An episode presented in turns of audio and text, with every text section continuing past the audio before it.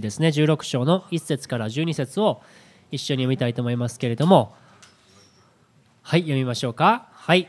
イスラエルの全改宗はエリムから旅立ちエジプトの地を出て第2の月の15日にエリムとシナイとの間にあるシンの荒野に入った。その時イスラエルの全改宗はこの荒野でモーセとアロンに向かって不平を言った。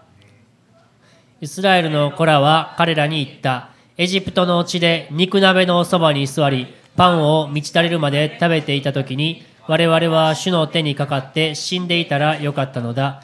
事実あなた方は我々をこの荒野に連れ出しこの集団全体を飢え死にさせようとしている。主はモーセに言われた。見よ私はあなた方のために天からパンを降らせる。民は外に出て行って毎日その日の分を集めなければならない。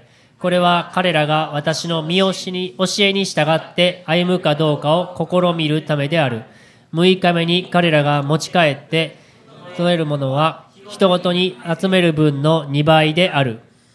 それでモーセとアロンはすべてのイスラエルの子らに言った。あなた方は夕方にはエジプトの地からあなた方を導き出したのが主であったことを知り、朝には主の栄光を見る。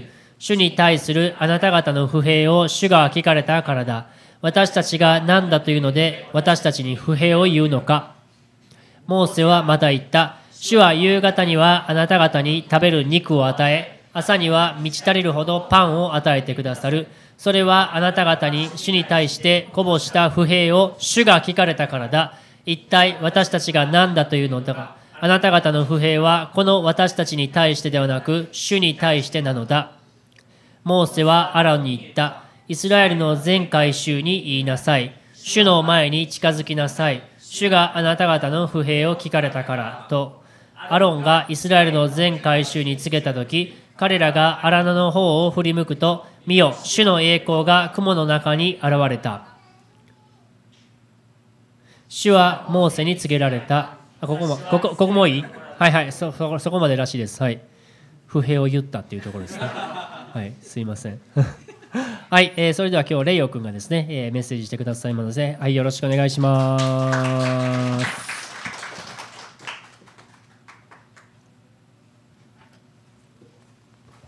はいね、ペンテコステですけど旧約聖書からですね、はい、神様のことしていきたいと思うんです一言お祈りしますイエス様感謝します主そうです。あ午後も続けて主よあなたが御言葉を語ってくださる。あこのことありがとうございます。主よ真偽の御霊なる。主よどうぞ。御霊を通して。どうぞ主私たちこの御言葉をどうか悟ることができますように。また味わうことができますように。どうぞイエス様今からのこの私たちあなたの声を聞く時間。主あなたに期待しあなたにお委ねします。愛するイエス様の前を通してお祈りします。アメン。はい。えっと皆さんですねサーカス見たことある方いますかね？サーカス。ありますか？はい。生ではね見たことない人いると思うんですけども、まあ、テレビでよく見たことあるなという人はいると思うんですけどそうです。その中でまあ、そのサーカスの中にですね空中ブランコっていうパフォーマンスがあるじゃないですか。で、まあ、僕そのパフォーマンスが好きですね。あるある精神科の医者の人が書いた本の中で中間ゾーンの不安。中間ゾーンの不安っていうこう用語が出てくるんですね、まあ、これは人々の心の中の戸惑いや不安のある部分を指している。その中間ゾーンの不安というのがまさに空中ブランコだっていうふうに言ってます。まあ、空中ブランコっていうとですね2人の人がですねこう両手をでこうブランコを持って中央に向かってこう揺れるわけですね。である瞬間になると手を離すんですよね。その手を離した瞬間に僕たちこう見てるとあどうなるかな？落ちるんかな？大丈夫かな？おおいけた！ってこうねその瞬間が一番感動する瞬間だと思うんですけども、まあ、この手を離して一人の人が手を離して相手の手をつかまでそこはその瞬間っていうのは何もつかむ対象のない空中に浮いている間の時間があるんですよね。まあこれがまさに中間ゾーンだというふうにこの精神科の人は言ってました、まあ、今日今読んだですねこの出エジプトの箇所にも中間ゾーンこうブランコから手を離したように今まで住んでいた長年住んでいたエジプトから離れて荒野の旅を始めた、まあ、そしてそこで戸惑って不安の中にいるイスラエルの人々が描かれています。イスラエルの人々はですね400年という長い間エジプトに住んでいました。そしてその400年の間70万人から300万人まで増えたんですね。そしてそのエジプトの人口がエジプトにいる人の人口よりイスラエルの人が増えたんですね。だからもうエジプトの王は焦ってファラオは焦って、まあ、イスラエルが反乱を起こさないかどうか。またそれを恐れてですねウイゴが初めて男の子が生まれた場合はその男の子を殺しなさい。またこう働いているイスラエルの働いている人たちに重労働を与えました、まあ、そんな時にモーセが神様からですねイスラエルの指導者としてリーダーとして立てられました、まあ、有名な10の災いがそしてエジプトに起こってで10個目の災いが起こった時にファラオが「出て行ってくれ」って言ってエジプトを襲った時に「出て行け」ってそしてエジプトから出て出ていく時にそしてこう前は海そしてエジプト軍がエジプトの軍が出ていけって言ったのに追いかけてきて前は海後ろは追いかけてくる襲ってくる軍勢がいる。もう絶対絶命のピンチ。その時に神様に杖をあげなさい。海に向かって杖をあげなさい。そして杖を杖をあげると海が 2, つ2つに分かれて乾いた地を渡った。そしてエジプトからその約束の地へ脱出できたんですね。歩き始めました。そして今日の箇所は荒野の旅が始まって1ヶ月ぐらい経った頃の箇所だったんですね。そしてその頃イスラエルの人たちはこういうふうに言いました。さっきの箇所を出してもらっていいですか？はい。ここですね。はい。あすいません。この前です。前の箇所なんですけどもうちょっと前に戻って、まあ、エジプトの地で肉鍋のそばに座りパンを満ちたらせるまで食べていた時に我々は死の手にかかって死んでいた方が良かったのだ。事実あなた方は我々をこの地に連れ出しこの集団全体を飢え死にさせようとしている。本当にこう劇的な、ね、ドラマチックな展開を本当にこう経験して出ていったけれども彼らは食べ物がない。エジプトに行った時は肉鍋を食べたりまたパンも有り余るぐらい食べたのにあエジプトに帰りたい。こんなんやったらエジプトにいた時に死んだ方がましやった。そして挙句の果てに「おいモーセ」と「お前は今俺たちを飢え死にさせて殺そうとしている」まあ、こういう不平不満が出たんですね。神様感謝しますじゃなくて不平不満でした、まあ、聖書全体今私たちは知ってるんでこういうイスラエルの人々がですね不平不満を言う姿荒野を旅して何度もこう罪を犯す姿神様から離れる姿を見るとこう少し滑稽にまたバカバカしく見えると思うんですね、まあ、けれどもそのシナイ半島っていうところをちょうど旅してたんですけどもシナ半島の南部には、まあ、今でもですね井戸や泉のそばにはもう何もなかったんですね。現在でも緑も全くない乾いた土地で土地でした。そして砂漠の昼は灼熱のような暑さ。夜には凍えるような寒さの中また大きな大きな旅だったのでたくさんの荷物そして毎日のようにこうテントを張って閉じて本当にこういろんな荷物を背負って旅をしていました。また300万人という本当にこの多い人数で移動したんですね。なのでこう備蓄していた水や食べ物も底をついてきて現地で何か調達しなければならない。でも何もない。約束の地にいつ着くかわからない。イスラエルの人々はこう不安とか戸惑いの中で神様への信頼が少しずつ減っていったんですね。約束の地で神様が与えるもの。それよりも一度手放したはずのエジプトにあったものをもう一度思い巡らす。考えるようになりました。私たちもイスラエルの人々と同じようにこう一度手放した。神様と出会って手放した。委ねた。でもそのことにこうもう一度こう目の前の状況に落胆してですね心を取られてしまう。一歩踏み出せないような状況。どこかこう後ろ髪を引っ張られているような状況、そういうことがあると思うんですね。そしてこの不平不満を言ったモーセに対してですねイエス様神様は解決策を与えました。はい、それ次はい、4節5節ですね、はい、主はモーセに言われた。見よ私はあなた方のために天からパンを降らせる。民は外に出て行って毎日その日の分を集めなければならない。これは彼らが私の教えに従って歩むかどうかを試みるためである。6日目に彼らは持ち帰って整えるものは日ごとに集めるものの分の2倍である、まあ、神様はとある日に食べ物を与えたわけではなかったんですね。愚痴を言ったからあげないとか罪を犯したからあげないじゃなくて本当に毎日のように神様は必要なパンをイスラエルの人々に与えました。またこう 7, 7日目の安息日安息日には安息日を守りなさいって神様はイスラエルの人々に言ったんですね。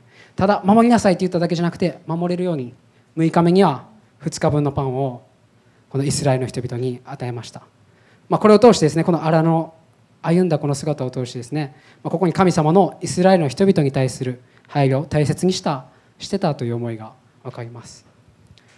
またこの16章の中には祈りは聞かれた。本当にこう不平不満なだったんですけどもあなたの祈り聞かれている民の不平を聞いたと4度も言われるんですね。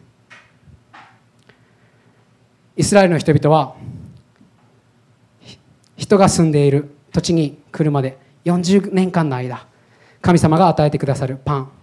またこう他の箇所には鶏肉うずらが与えられてそれを食べて生きていました。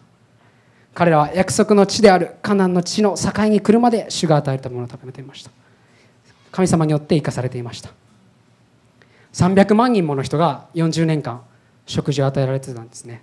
これは偶然ではなく神様の導き介入で介入を介入していたことを表しています。そして神様は約束の地に行きなさいと命じてそして食べ物を与えた。砂漠の昼にはその暑いんですよね。さっきも言ったんです暑いんですけども雲の柱を立たせまた夜には火の柱を登らせた。私たちが信じている神様というのは飢え死にをさせようとするそのような神様ではないんですね。私たちを今日も生かそうとする生きる力を与える神様ですね。ちょっと僕の話したいんですけどもまあ、僕が大学生の頃にですねあのたくさんお世話になった先生がいるんですねゼミの先生がいて。その人が、まあ、榎本照子っていう先生なんですけども、はい、ご存知の方いるかな、まあ、いい名前ですよね榎本照子。で、まあ、その先生のは LGBT とかドラッグとか、まあ、そういう、まあ、社会的に見ると少しこう外に追いられるあんまりこう注目されない人々に対して寄り添って励ますそのような人でした。まあ、先生はですね僕が大学卒業してから1ヶ月も経たない間に亡くなってしまったんですね。病気で亡くなってしまったんですね。そして亡くなるまでのこう数ヶ月間毎日先生はフェイスブックに自分の近況死ぬことへの恐れとかやりたいことまだまだあるでもあできないっていう葛藤とかですね生きることへの無力さとかこう不安も素直にフェイスブックに投稿していました。ある日の先生のフェイスブックにこのように書いたんですね。ある牧師の先生の本を読んでですねよく老人で早くお迎えに来ればいいのにという人がいる。そのようなことを聞くと虚しさを感じる。その人は生かされているという事実がはっきりと分からなくなってしまっている。神様によって生かされている。生きている。ただ自分で生きているんじゃなくて今日私には生きる使命がある。目的がある。何か必要があるから神に生かしてくださっているのだという思いを失ってしまっているのである。これこれは必ずしも老人だけではない。若い人たちは今を大事にしない。今を浪費する。まだまだ自分の人生は長いと考えて今日という一日をおろそかにする、まあ、そのようにおろそかにする日が積み重なっていくと1年になり何十年になり人生になってしまう。生きることに使命を見出していくには神に生かされているのだということを信じる信仰が必要だ。そのようにこう書いたらしいですね、まあ、続けて神様は神様 すいません。その先生はですねあのコメントをこのように言ったんですね。生きがい生きがいや生きる意味っていうのは探すんじゃなくてもうすでに私の前にあなたの前に置かれている。あなたにしかできない生き方があると。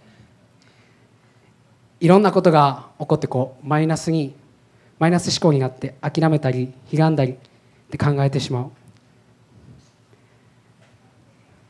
この世でまだやりたいこともあるし生かされていることその日その日また私がやらなきゃいけない使命が神様に与えてくれている。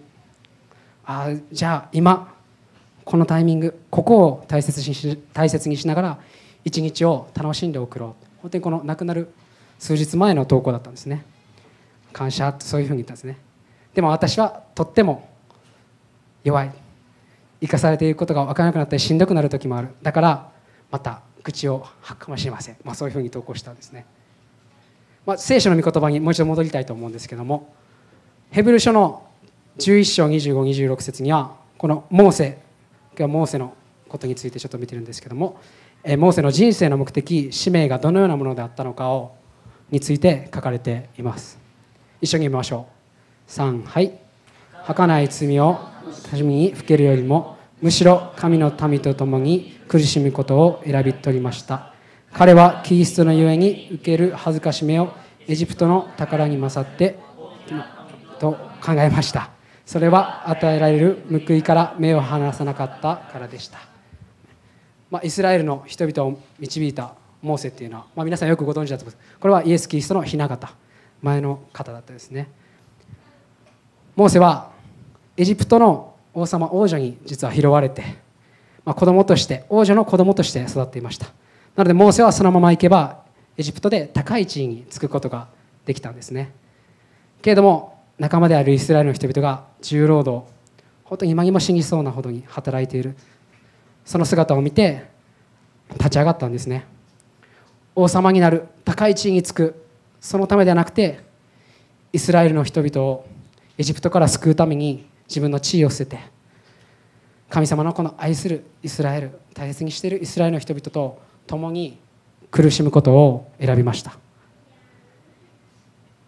イスラエルの人々をエジプトから脱出させる救うという使命目的がモーセには与えられました、まあ、もう一度僕の話をしたいと思うんですけども、まあ、僕まだその大学生の時なんですけどね。大学生の時に、まあ、就活の時期にですね。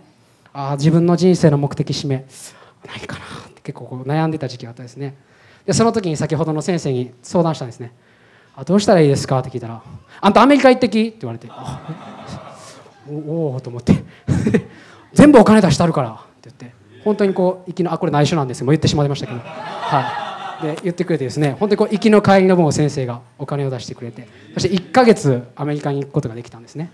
で10日間ごとぐらいでこう3か所の場所を転々とシリアのところを転々としたんですね、まあ、である日ですねその教会の祈祷会に僕は行ったんですね。そこでエレミア書の一章五節をエレミア書の一章全体を読んだんですけども一章の五節にこのように書いたんですね。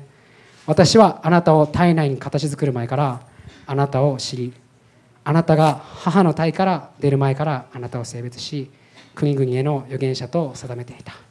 はい。本当にこうあまさしく僕の言葉だなと。まあなんでかというと僕ねアメフト小学校からしてたんですよ。で高校大学と行って。でまたこの大学でアメフトができなかったんですね。それはお母さんのお腹の中にいる時。その時に育っていく時に脳の血管に異常があった。それが見つかってアメフトができなくなったんですね。でもそれを通してアメフトができなくなったけどそれを通してイエス様と親しくなった。イエス様のことをより知った。イエス様を愛する人生。またイエス様のことを伝える人生に変えられていったんですね。なのであこの箇所はまさしく僕に対する言葉やな。で続けてですねエレミア書の1章11節12節にはこのような言葉があるんですね。はい、え次のような言葉が主にあった。エレミアあなたは何を見ているのか。そこで私は言った。アーモンドの枝を見ています。すると主は私に仰せられた。よく見たものだ。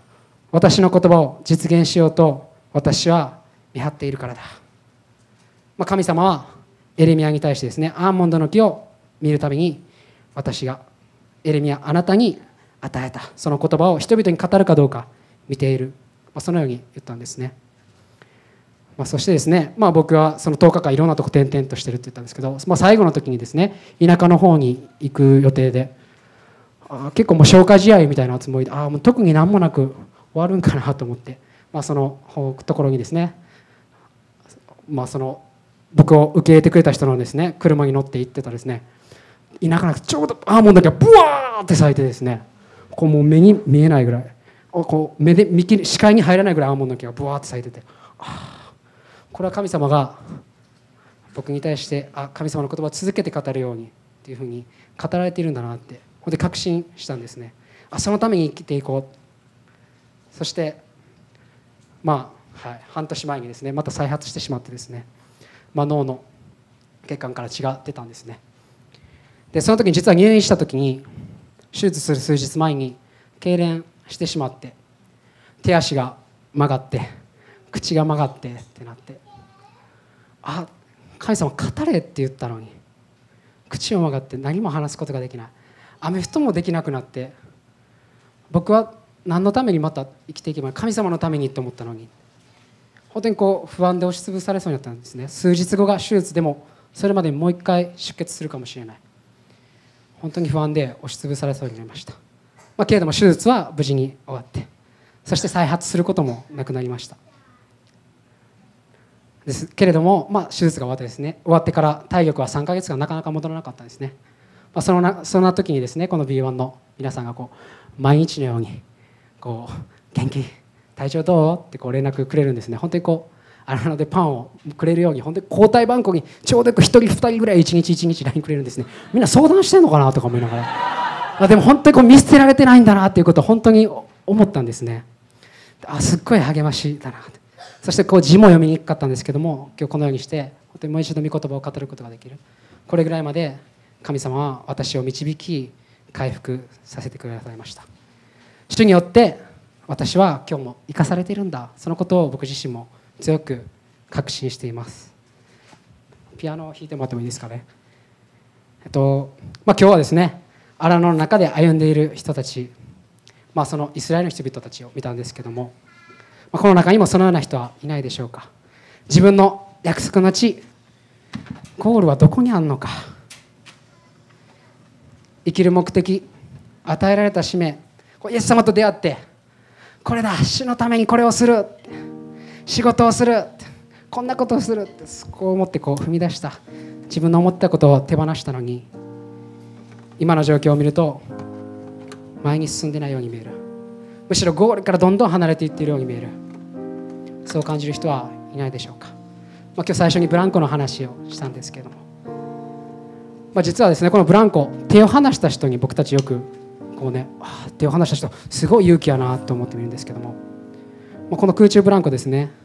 実は本当にすごい人っていうのはこの受け止める人なんですね。受け止める人はが受け止めなければそれは安全なパフォーマンスとして終えれないんですよね。私たちが注目するのはその反対側手をつかむ人です。私たちも失敗することを恐れて進めなくても今日という日に期待が持てなくてもしかしここにいる私たちはですねこの神様に手を取ってくださる神様に目を向けていきたいと思います。ブランコから手を離したように手を離した。けれどもこの前あったあの時の方が良かったかもな。きっとそう思う人もいると思います。もう一度何か掴もうと。こう何もないように見るときにもう一度掴もうとする。不安の中にいる人がいると思います。ヨハネの16章7節にですね。このように書いてるんですね。今日も午前中ですね。ペンテコステで淳平さんがですねこの弟子たちはよく精霊のことがイエス様が何を言ってるのか分からなかったって言ったんですけども。まあそれと同じ、まあ、14章だったんですけど今日は16章ですね今。この箇所をちょっと一緒に読みたいと思うんですけども。3はい。しかし私は真実を言います。私が去っていくことはあなた方の益になるのです。去っていかなければあなた方のところに助け主はおいでになりません。でも行けば私はあなた方のところに助け主を使わします。言われたでしょきっとびっくりしたでしょこれ十字架の前です。イエス様去っていくって言ったんですよ。どうしたらいいんやろう。弟子の弟子から見たタイミングって言ったらもう最悪のタイミング。これからだと思ったタイミングでイエス様は去っていきました。そして十字架にかかって死んだんですね。そして蘇って戻ってきた。そしてまた天に帰って。けれども10日間祈り続けた。そして御霊を受けた。精霊を受けた。そして力強くイエス様を語るようになった。イエス様のために生きる力が与えられたんですね御霊によって。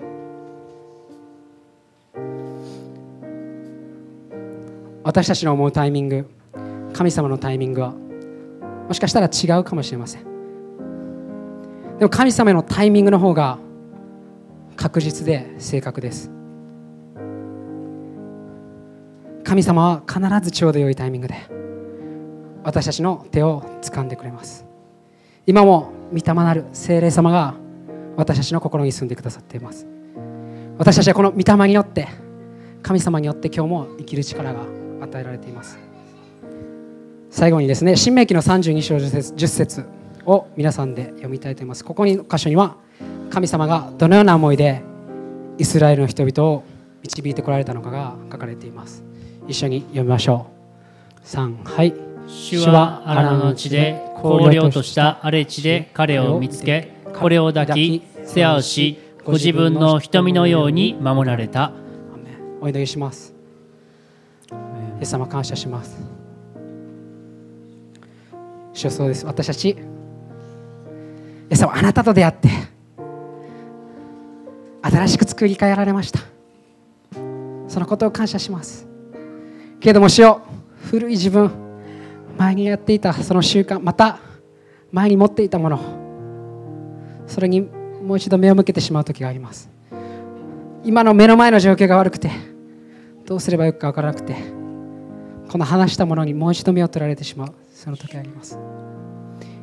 けども主よそのような時であったとしても神様あなたは私たちを抱き世話をしご自分の瞳のように守ってくださる。主よ今この時も私たちに心の中に共におられまた荒野のイスラエルの人々を導いたように雲の柱火の柱私たちが寒い時に共にいて暖かくしてください。暑い時にしようあなたが雲を登らせ私たちは涼しく日々歩めるようにまたパンを降らせてくださる。そのような神様でありがとうございます。主よ私は命のパンですと言われたイエス様。主よあなたを今日も私たちもう一度受け取ります。どうぞ主よ続く賛美の中で。イエス様どうぞ。主よ私たちに御霊を与えてください。生きる力をもう一度与えてください。喜びを与えてください。一度本当に失ったと思った。もうダメだと思った。そのゴール生きる使命目的のために。どうぞイエス様。主よあなたの御霊の力によってもう一度歩み出すことができますように。どうぞ今主よあなたの御霊を豊かに私たち一人一人のうちに全てのものに主よあなたが注いでくださいますように。イエス様お願いします。感謝します。愛するイエス様の名前を通してお願いします。アーメン。アメン。